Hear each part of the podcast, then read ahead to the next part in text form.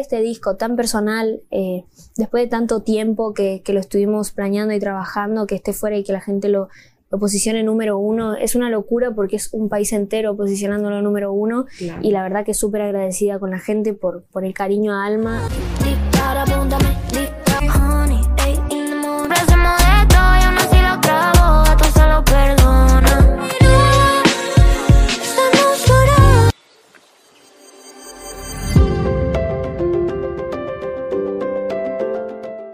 El gran gusto de tener como invitada a una de las artistas argentinas más escuchadas del momento a nivel mundial. Ella ha colaborado con grandes artistas desde Camilo, Peso Pluma, Aitana, Pedro Capó, Rels, My Towers, Lunay, entre otros. Cuenta con billones de reproducciones en todas sus plataformas digitales y en este momento se encuentra promocionando su tercer álbum de estudio llamado Alma, su disco más íntimo y especial. Ella es Nikki Nicole desde Argentina para el mundo. Bienvenida. Un placer, un placer. Muchas gracias por la invitación. La verdad que un placer estar acá. Y, nada, muy agradecida, muy contenta con todo lo que está pasando con Alma.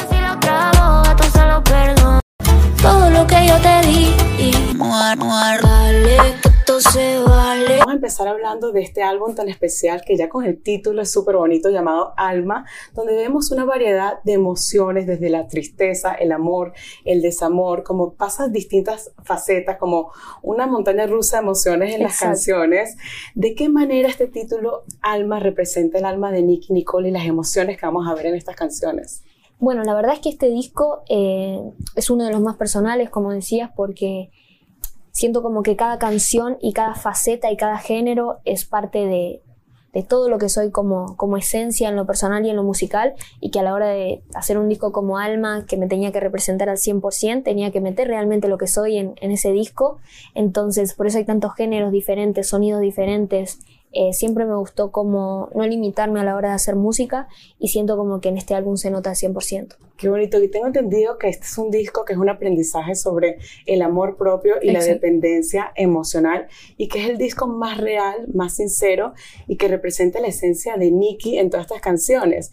¿Qué es lo que querías transmitir con estas canciones y de qué manera quieres que tus fans se conecten con estas historias?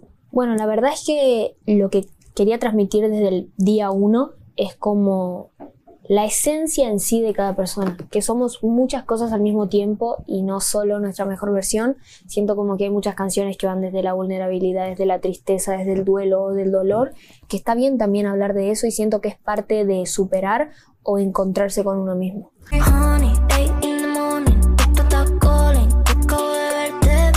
Asimismo, si podemos ver tanto el corazón, el alma y la razón reflejado en estas canciones. A la hora de tomar decisiones, ¿cómo es Nicky? ¿Te deja llevar más por la razón, por el corazón, eh, por el alma? y la verdad es que fluyo en base a cada situación. Suelo como intentar que las tres estén en sintonía para tomar una buena decisión, pero yo creo que muchas veces eh, el corazón manda ahí, sobre todo en la música y, y nada, pero siempre está ahí la razón presente para tomar buenas decisiones. Y obviamente el alma con la esencia. Siempre. Yo creo que las tres, las tres. Dime si todo es simple. Acabas de lanzar recientemente la canción ¿Qué le pasa conmigo? con Rels, uno de los artistas más importantes en este momento de la habla hispana. Sí. Esta canción la lanzaste apenas hace un mes y ya cuenta con 14 millones de reproducciones en YouTube. Es una, locura. una locura. Una locura, ¿De qué manera te sorprende que tantas personas alrededor del mundo escuchen tu música? ¿Te sigue sorprendiendo? Y la verdad es que sí, obviamente que me sigue sorprendiendo porque, nada, es algo que que no sé, desde el día uno el reconocimiento de la gente de, todas partes es algo que agradezco muchísimo y que me hace poner muy contenta con cada proyecto y con cada canción, ver, ver el recibimiento de la gente. Estuvimos tocándolo con Reds en el Foro Sol de México a dos semanas de que había salido la canción y eran 60.000 personas cantando el tema de principio a fin y es una locura como estar ahí presente viendo a la gente sentir canciones eh, propias, ¿viste? Y como disfrutarlas y hacer las suyas, así que un placer y, también súper agradecida con Reds que, que se metió en este concepto de lleno, que le encantó la idea de Alma y que forma parte hoy en día de uno de, de mis discos más importantes, ¿viste? No la primera sola cuenta el tema de qué le pasa conmigo, podemos ver que es una historia que refleja esa situación en la que estás enamorada de alguien que es de alguna manera indeciso, que no se decide. ¿Quiénes se pueden relacionar un poco con esta historia? Y yo creo que pasa mucho, eh, no solo de la gente que no se decide, sino de nosotros mismos a veces cuando nada, estamos con alguien y solemos tomar, como tomarnos personal todo lo que esa persona hace. Esa persona quizás, no sé, tiene un día ocupado y no te habla y vos como, ¿qué estará pasando conmigo? ¿no? Como que, y, y, nada, yo creo que está bueno como hablar de eso porque hoy en día... Eh, con las redes y con cualquier plataforma puedes ver cuando esa persona está activa, cuando no está activa y creo que hasta te obsesiona un poco más. Exacto, sí. Entonces, nada, creo que este tema identifica a mucha gente. No sé dónde está, no sé qué le pasa conmigo. Y en cuanto a la letra, vemos que hay una parte que le dices, tienes que decidirte si es con ella o conmigo. Le dije, vas a tener que elegir si me quieres a mí o si la quieres a ella. ¿Te ha pasado que le, le, has dedicado algo en esta canción así? ¿Qué le pasa conmigo? Eh, el qué le pasa conmigo sí, pero nunca, nunca haría decidir a alguien eh, si entre ella o yo, porque si tengo que hacer decidir a alguien y obligarlo es porque claramente no me elige. Claro. Así que es medio como un dicho ahí, pero más para la canción obviamente, pero en la realidad nunca Nunca lo hice. Sí, en cuanto al video, podemos verte a ti en el medio de la discoteca. Sí, arriba de un... Eh, eh, yo estaba arriba de un cajoncito para ¿Ah, tener la altura de red. sí. sí. divertido. Y te vemos a ti de alguna manera como que una persona como que se siente abandonada por la persona que no se quiere comprometer. ¿Crees que eso es muy común hoy en día que no se comprometan? Em, yo creo que depende un poco la, la generación y la edad, ¿viste? A mí me gusta bastante. Si me preguntas, no sé qué preferís, estar soltera o estar de novia, me gusta estar de novia, por ejemplo. Pero conozco y tengo amigas que quieren estar solteras de por vida, tipo. Creo que es medio como lo que cada uno prefiere ahí.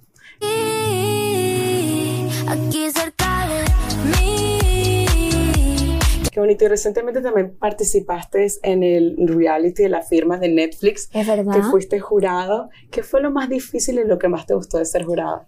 Eh, bueno, lo más difícil, obviamente, que fueron las primeras, eh, no sé, dos semanas, que yo nunca había estado, primero, que nunca había estado en un programa, segundo, que nunca había sido jurado y como que tenía que elegir a ciertos artistas, otros se tenían que ir, era muy loco porque había tanto talento que era muy difícil elegir, entonces me costaba, pero las primeras semanas me ayudaron mucho Tiny, Rao, Yandel, los, los chicos del jurado, el ex también. Y después lo, lo que más feliz me, me, hizo fue la conexión entre los chicos del jurado, que nos hicimos muy amigos. Y también, nada, conocer y reflejarme en muchos de los participantes eh, soñadores, que es lo que más me encantaba verlos cómo soñar y jugar con la música y me sentía como muy reflejada yo cuando arranqué hace unos años. Todo lo que yo te di.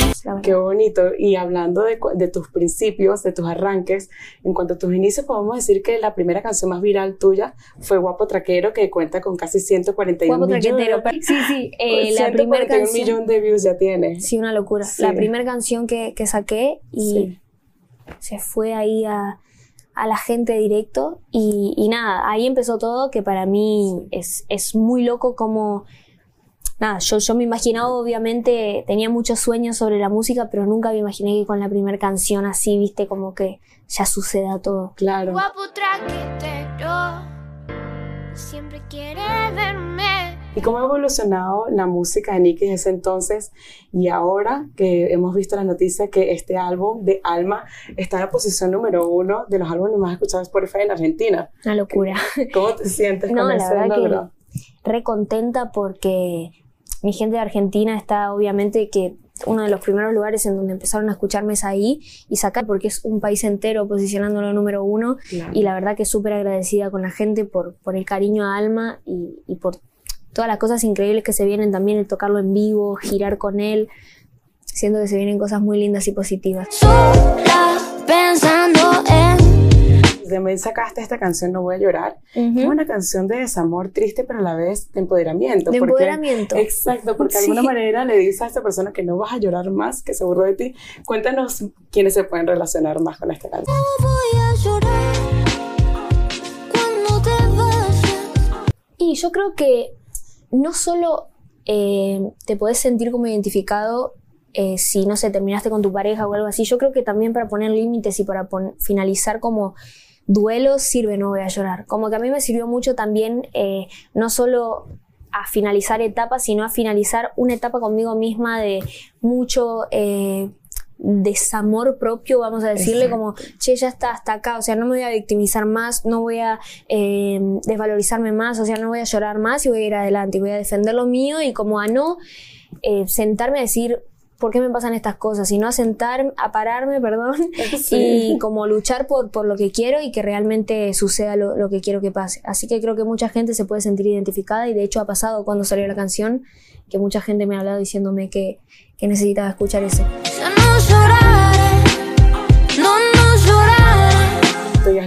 Muchísimos logros a lo largo de tu carrera.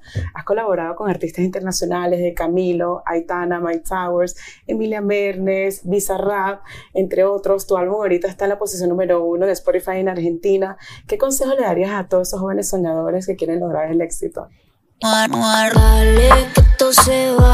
Mm, Yo creo que como primer consejo, mm, que sean ellos mismos. Ser uno mismo. Ser uno mismo, ser auténtico, yo creo que es la clave de todo porque, o sea, podés ser y llegar a donde vos quieras si, si realmente confías en vos mismo y defendes tu propio criterio. Ahora estoy de frente, así que di, di. Qué bonito. Y también acabas de sacar una canción Dispara, con Ujú. un mensaje bastante profundo ante las críticas. ¿Qué han sido las críticas para ti si te han afectado? Eh, y a mí al principio me afectaban mucho las críticas, sobre todo cuando empecé como empecé con mi primer canción y todo empezó a suceder tan rápido, yo no tenía idea de que a la gente que hacía música se la criticaba tanto. Entonces como que, nada, obviamente que al principio me afectaban, hoy en día las, las suelo como dejar que sucedan, pero no tomarlas personales porque sé que es sobre gustos y que la gente no lo hace con el fin de que lo vea cada artista, sino de dar su propia opinión sobre lo que, lo que escucha o lo que ve. Y entiendo que eso no hace ni más ni menos a mi música. O sea, que a alguien Claro. no le guste o critique lo que hago no hace que valga menos ni que haya, no sé, poco esfuerzo detrás, ¿viste? Así que sacamos dispara con el fin de, de que el que dirán eh, deje de hablar a las espaldas y hable de frente o no. Apúntame, dispara que no sea de espalda, sino que la cara yo Exacto, de Un alguna poco- manera le dices, háblame de frente, ¿no? Exacto, me ha pasado mucho ver mucha gente diciendo como cosas a mis espaldas, sobre todo al principio de mi carrera y los veo hoy en día y es como, wow, increíble, no sé qué. Y yo me acuerdo de la gente, vos te acordás de la gente, de hecho con muchos artistas lo hablo que también les ha pasado y es como un poco gracioso, la verdad, la, la hipocresía.